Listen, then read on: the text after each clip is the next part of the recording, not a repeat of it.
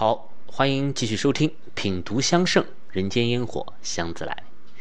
这期节目呢是在计划之外的啊，算是一期番外篇吧。那么原因呢，就是近些日子啊，忽然有很多朋友来问我，就是有没有一种香叫降云神香？哎，这倒是一个既熟悉啊又陌生的名字，所以呢也让我起了好奇心。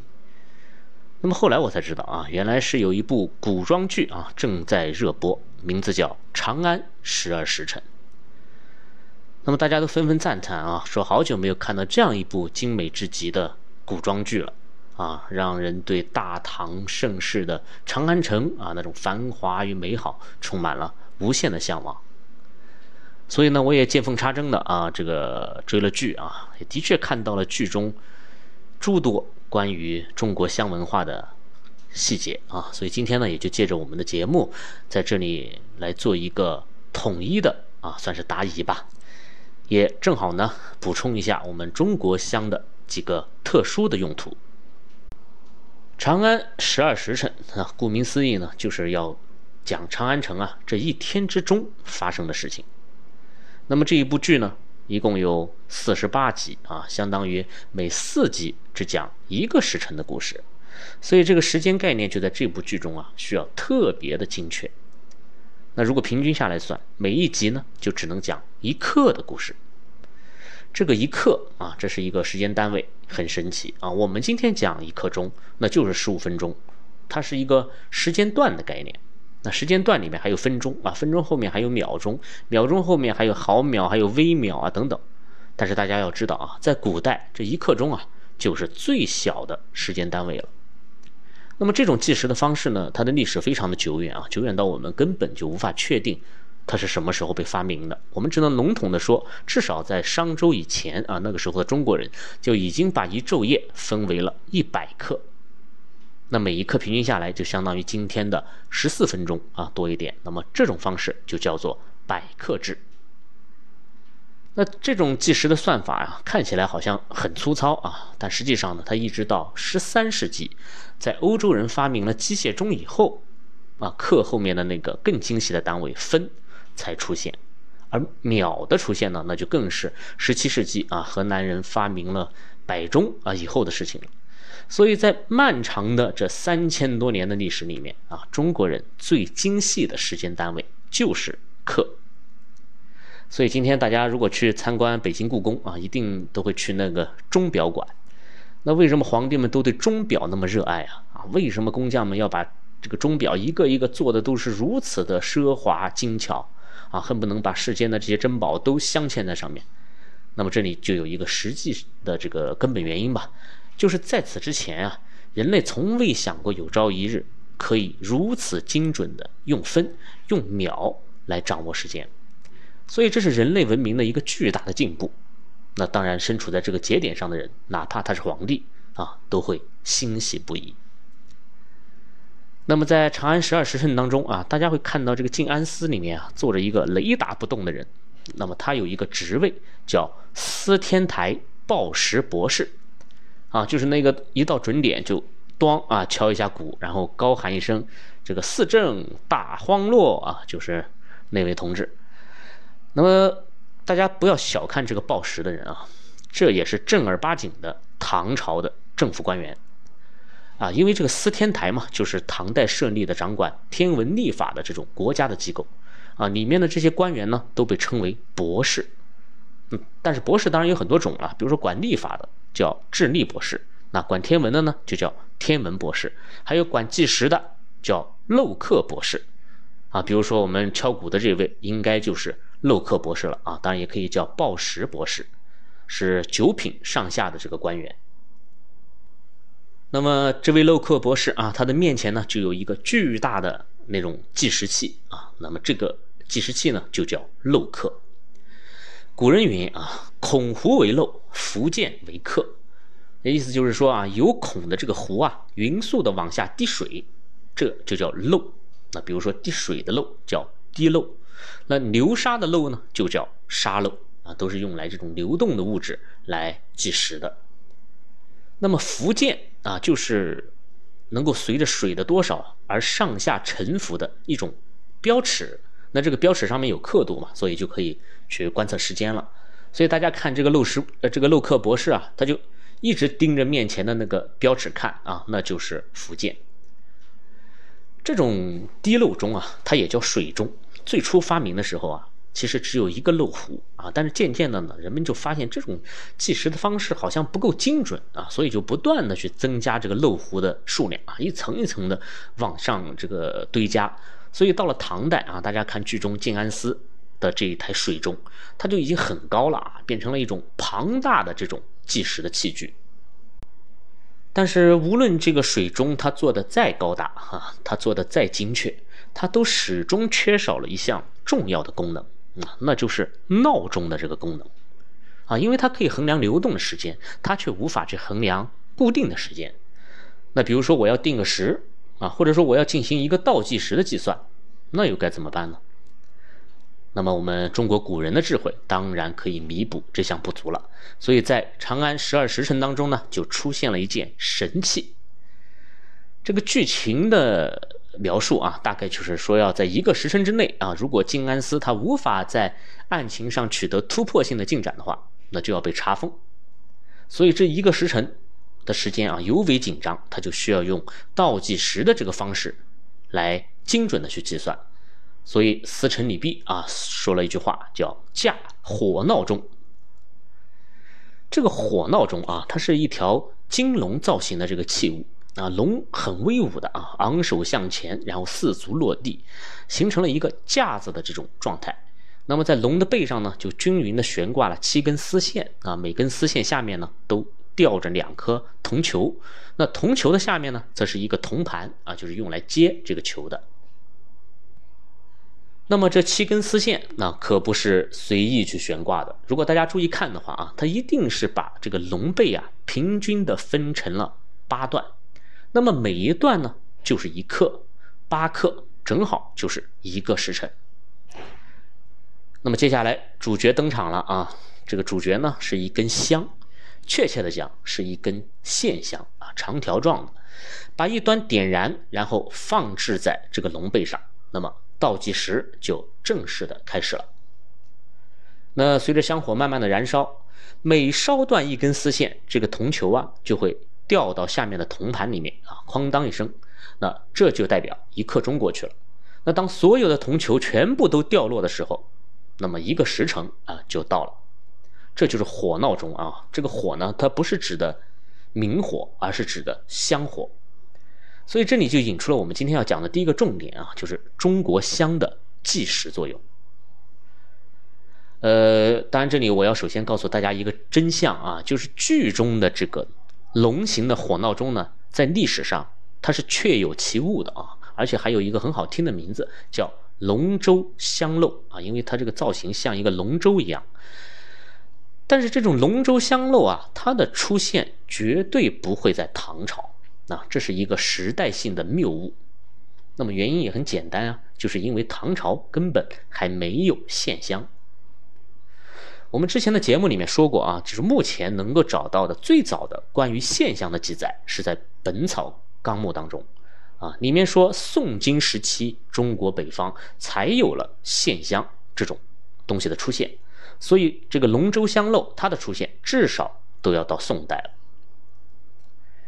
那么唐朝人没有线香，那他们总要有一种香来计时吧？那是什么香呢？那么这种香也有它的名字，叫做印香。这个印香啊，就是印篆之香，简称香篆。我们之前曾经无数次的这个提到过香篆啊，但是都没有去详细的讲啊。今天呢，就来聊一聊这种特殊的焚香的方式。啊，那么大家注意，我刚刚讲的是焚香啊，不是熏香，也就说明这个香篆呢，它是需要用明火来点燃的。那么这一点跟线香的使用是一样的，它唯一的区别就是香篆的这个主体是松散的香粉，而不是那种凝结和聚合的啊那种很坚硬的物质。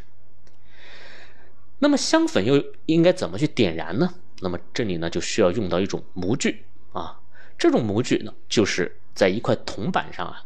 给它做出镂空，那镂空的部分呢，可以是图案，那也可以是文字。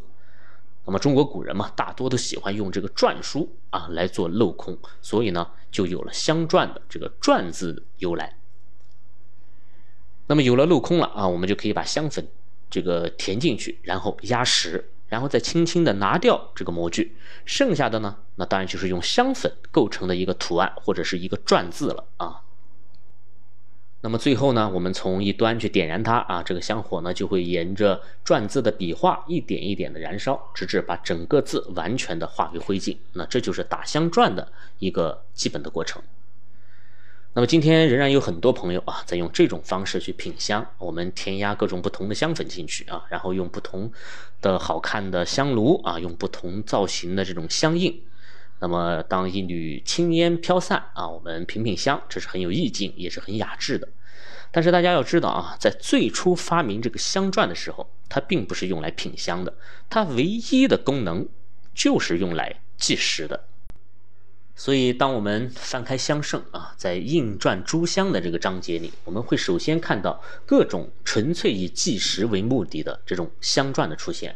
啊，比如说一上来啊，书中就记载了这样的一个故事。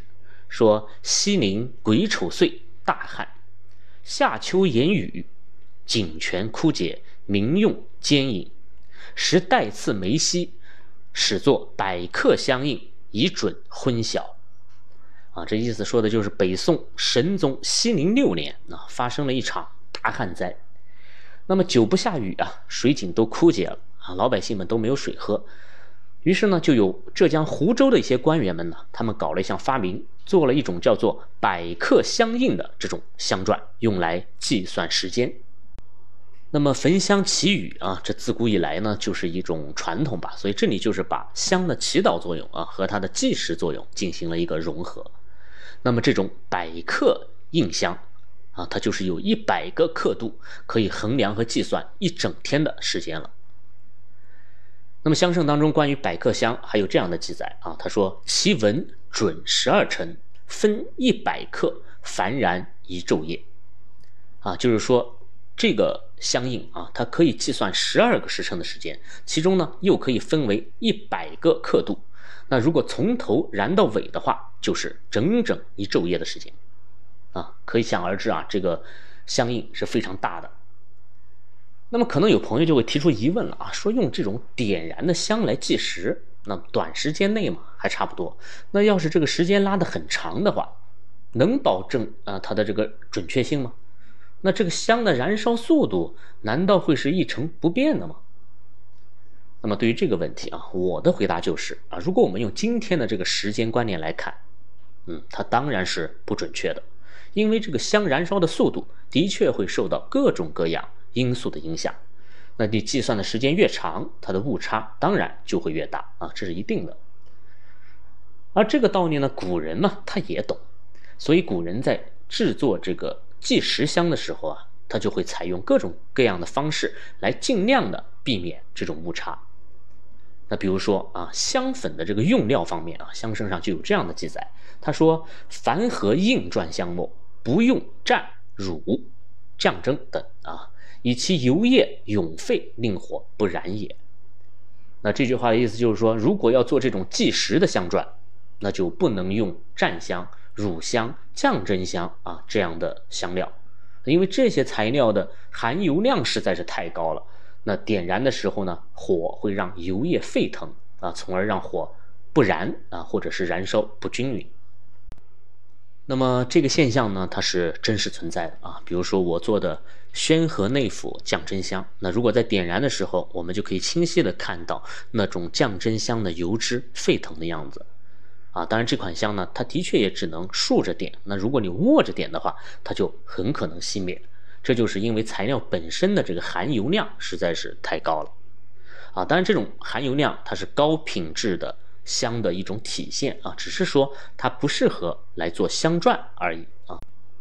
那再比如啊，香圣上的另外一则记载，他说：百克香啊，若以长香即无准，今用野苏、松球二味，香和令匀，注于新陶器内玄用。那么这段话的意思就是说啊，如果用常规的这个香料来做百克香的话，那你计时肯定是不准的。所以要用什么呢？用野苏啊，野苏就是白苏叶，一种药材吧，和松球一起啊，松球就是那个松果，把它的芯给挖去，然后晾干磨粉，最后混合。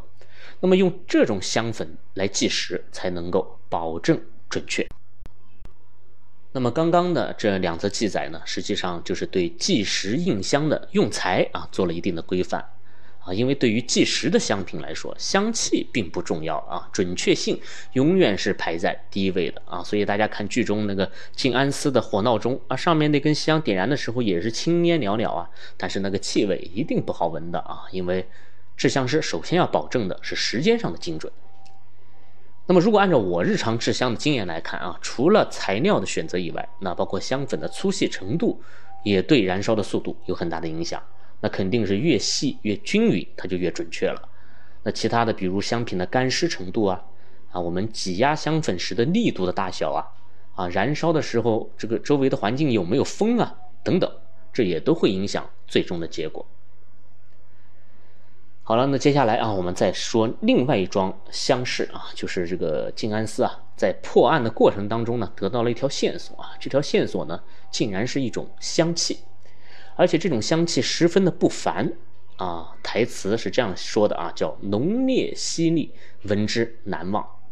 那么要找到这款香气的来源啊，对于破案嘛，就显得非常的重要了。但是在剧中啊，李泌马上就提出了质疑，他说：“长安数百万人啊，惯用香料者十之一二，也有数十万人。”那意思就是说啊，这么多人都用香，那我们去哪儿找啊？那李泌这话说的啊不假，因为在当时的长安啊，就和后来的那个北宋的汴梁啊是一样的，同是香文化巅峰时期的这种首都经济圈啊，所以用香呢是一种常态化的东西，基本上有条件的人啊都会去使用香品。那好在长安城的街头巷尾啊，有大小各色的香铺啊林立。那么从香铺开始着手去调查，那工作量呢就可以减小了大半了。啊，香铺这个概念在我们今天的中国已经几乎是啊不存在了啊，因为大家根本就没有用香的习惯。但是在唐宋时期，香铺一定是这个城市商圈的重要的组成部分啊，因为它售卖的是不可或缺的这种生活用品。所以金安司呢就开始从香铺着手啊，一家一家的开始询问。啊，当然这个工作量也是非常庞大的啊。本来呢，并没有抱多大的希望，结果没想到啊，刚刚问到了第一家的香铺啊，这个香铺的老板呢就认出了这种香气。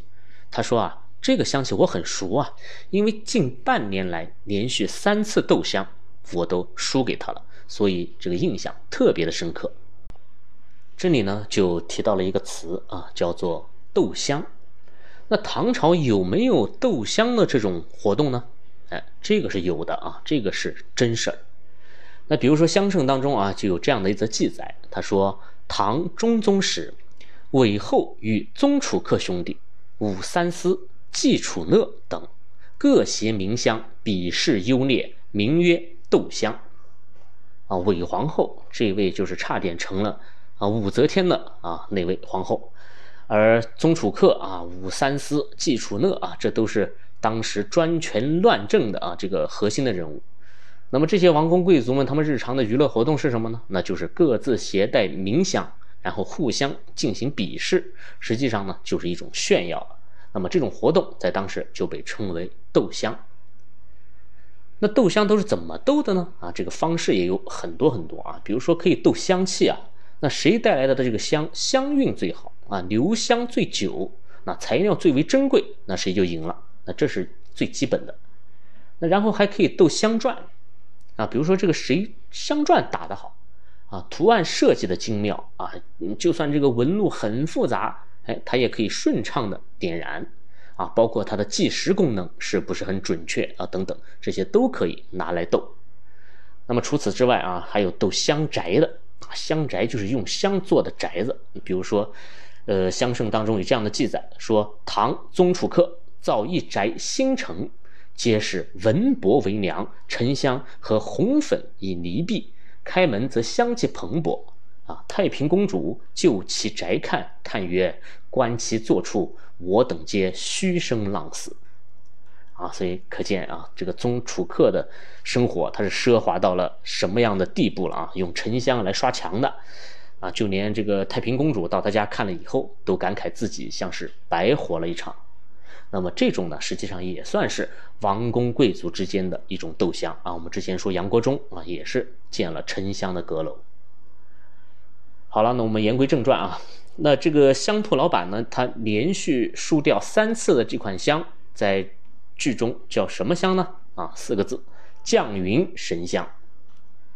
首先告诉大家一个结论啊，这款香呢，在古代香谱中的记载啊，并不存在啊，没有。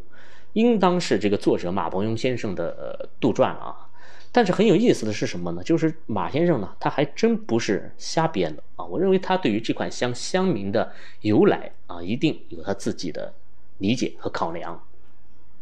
那么这款香名在我看来啊，实际上就是两种香的这种组合。我们先说这个酱字啊，在香谱当中呢，酱特指一种香料，那就是酱真香。古书上有云啊，半盒出香，烧烟直上，敢饮鹤降。那意思就是说，降真香的香气可以吸引天上翱翔的仙鹤降落人间，它泛指祈求神仙显灵啊，来护佑我们的啊这种意思，故名降真香。那么这个真嘛，那就是神仙的意思了。所以降真香它也可以被称之为降神香。啊，当然这里的降神，它还有另外的一种解释，就是安神、镇定啊，让神思都平静下来的那种意思。那这个当然也正好是降真香的一种主要的功效了。那么降云神香这四个字当中的降和神啊，我们就已经知道是什么意什么意思了啊。那接下来呢，我们再看这个云字，这个云草字头下面一个白云的云，那这个云呢，就是云香。但是云香，在制香当中是一个非常容易混淆的概念啊。比如说在香圣当中，关于云香呢，就有两种不同的解释啊，分别将云香指向了完全不同的材料。那我们先看第一种啊，古书上是这样记载的：云香，草也，似木须，仲春之月，云始生。啊，这句话说的很明确啊，就说这个云香它是一种香草，像木须一样。那仲春的时节啊，也就是三月份左右吧，才开始生长。那接下来，叶似雅蒿，香美可食啊，意思就是说这个云香它是可以吃的。那再接下来啊，这句话就比较重要了啊，它是摘自呃《淮南子》的，他说云草啊，死可复生。采之着于衣书，可避蠹。啊，什么叫蠹啊？蠹就是蛀虫，避蠹就是防止蛀虫，就是把这个云草采下来，跟衣服或者是书放在一起，它就不会生虫了。那此外啊，古人还将云草呢放在这个席子下面啊，这样呢就不会有跳蚤啊、虱子之类的这种侵扰了。那这就是云香的一个主要的功用啊，防蛀驱虫。那在古代，防蛀可以保护珍贵的书籍和衣物啊，驱虫呢可以有效的隔绝传染源，减少致命疾病的发生。所以云草在中国古人心中的地位呢是极其重要的。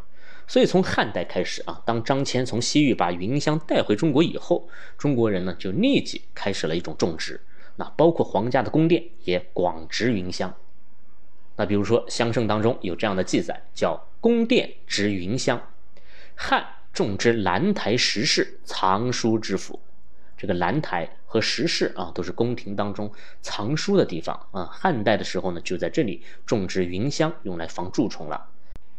那之后到了魏晋啊，云香的种植呢就更广泛一些了啊。比如说在《洛阳宫殿部》这本古籍当中就这样记载：显阳殿前云香一株，徽阴殿前云香二株，韩阴殿前云香二株，啊，就是。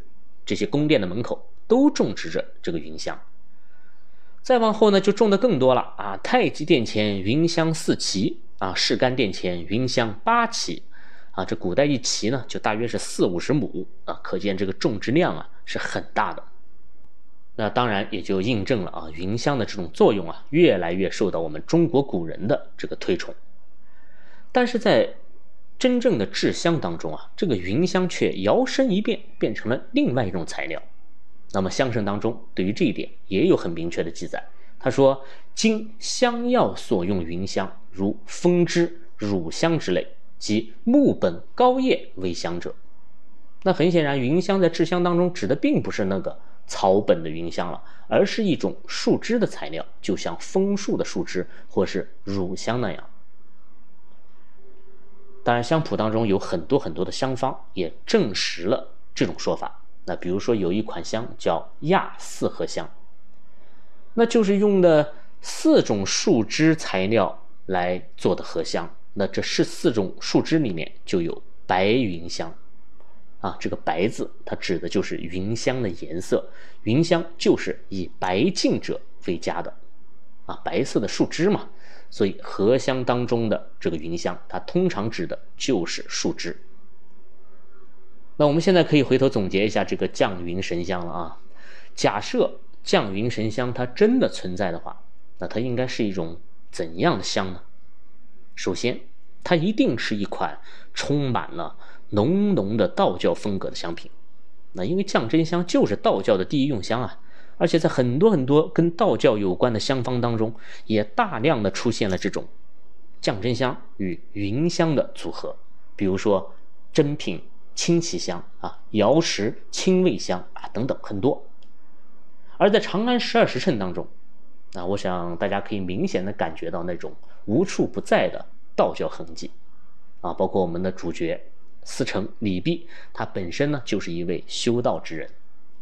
那我想这一点啊，马伯庸先生在创作的时候就已经考虑进去了，所以降云神香的这个香名，实际上与剧中的这种宗教文化是非常的契合的。那么其次啊，降真香的药香气呢是非常的浓郁的，而云香呢，它作为一款树枝的香料，它的香气当然应该是一种清冽的了啊。因此，酱与云合在一起的时候，那用剧中的那句台词啊“浓烈犀利，闻之难忘”来形容，哎，倒也十分的准确了。那么随着剧情的进展啊，降云神香的真正的这个面目也被文记香铺的老板啊文染给。揭露了出来，原来啊，这是一种迷香。啊，剧中说，只要吸入一点，就能勾出心中最恐惧之事。那么，这当然也不是没有可能啊。那如果你在香品当中额外的添加一些致幻的药物，那当然能让它变成一种使人昏迷的这种迷药啊，或者迷香了。但是这就与我们所说的降真香啊、云香就没有什么关系了。纯属剧情的一种需要。那么这就是我所给大家解析的降云神香了啊！如果它真的存在的话，就应该是这个样子的。而马伯庸先生呢，虽然他是杜撰的啊，但也并非是空穴来风啊，所以相起于小说冥冥之中呢自有因缘。那最后我们再聊聊另外一件香事啊，就是这个剧中的这些豪杰们呢，他们都有一个共同的爱好。就是爱嚼这个薄荷叶。那唐朝人真的会把薄荷叶当成口香糖一直来嚼吗？那么这一点至少从文献上来看啊，并没有相关的记载。那建文香堂常年种植薄荷啊，我也分别嚼了新鲜的薄荷叶啊和晒干的薄荷叶。那从口感上来说啊，那当然是新鲜的更好一点了。但是总体上这两者啊都是苦味尤甚。啊，就是当然它无毒嘛，可以嚼，也可以有很好的提神醒脑的这种功效，但是都不太适合作为口香糖来一直嚼啊，因为这个口味实在是太重啊，有点过于刺激了。所以马伯庸先生自己也在这个微博上辟了谣啊，他原本呢是想写嚼槟榔的，因为考虑到当时唐朝这个槟榔还没有传入中国，所以呢就改成了薄荷。而且在这本书的原著当中呢，也不是所有的这些人都在嚼薄荷啊，嚼薄荷的只有龙波一个人啊，因为龙波呢，他是一个善用弓箭的狙击手，他需要依靠薄荷来时刻保持清醒啊，这才是马伯庸先生的一个真实的用意。那么，虽然嚼薄荷啊这件事不靠谱，但是在中国历史上用嚼香料的方式来清新口气的啊，却是。比比皆是。那比如说，在《香圣》当中就记载了一则唐代的故事，摘自《开元天宝遗事》这本书。基本上啊就是跟《长安十二时辰》所讲述的这个时代是一致的。那么书里面这样记载说：宁王娇贵，急于奢侈，每与宾客议论呢，先含嚼陈设，方其口发痰，香气喷于席上。这里的这个宁王就是李宪啊，他是唐玄宗的哥哥，也就是剧中圣人的哥哥啊。那王爷的生活嘛，当然相当奢侈了。那么其中有一个体现，就是他每次与宾客谈话之前啊，都要把沉香和麝香放在嘴巴里面嚼，嚼完了再开口说话。那一张嘴，香气就喷涌而出啊！这里用了一个词“喷于席上”。那大家可能觉得这种描述有点夸张啊，但是如果你真的去嚼了麝香的话，那还真的就有如此的威力。那么除了嚼陈麝啊，之前我们还讲过，早在汉代啊就有口含鸡舌香上朝奏事的这种规定了。那鸡舌香就是丁香啊，当然丁香嗯应该是只能含而不能嚼了，如果嚼的话就太辛辣啊，太刺激了。那么除了中国人嚼香料，那外国人也嚼啊。那比如说西方人们会嚼乳香，那在美洲印第安人会嚼云杉树的那种树枝，啊等等。所以，人类最早的口香糖的确就是这些形形色色的天然香料。好了，《长安十二时辰》啊当中的这些关于香的秘密，我就给大家聊到这里了。这是一部好剧啊，没看的朋友一定要抽时间去看看。熏风一万里，来处是长安。本期的图文版啊，请大家关注“见闻香堂”的微信公众号啊，我会第一时间发布给大家。那么这期就聊到这里，谢谢你的收听，我是见闻香堂青花家子，我们下期再见。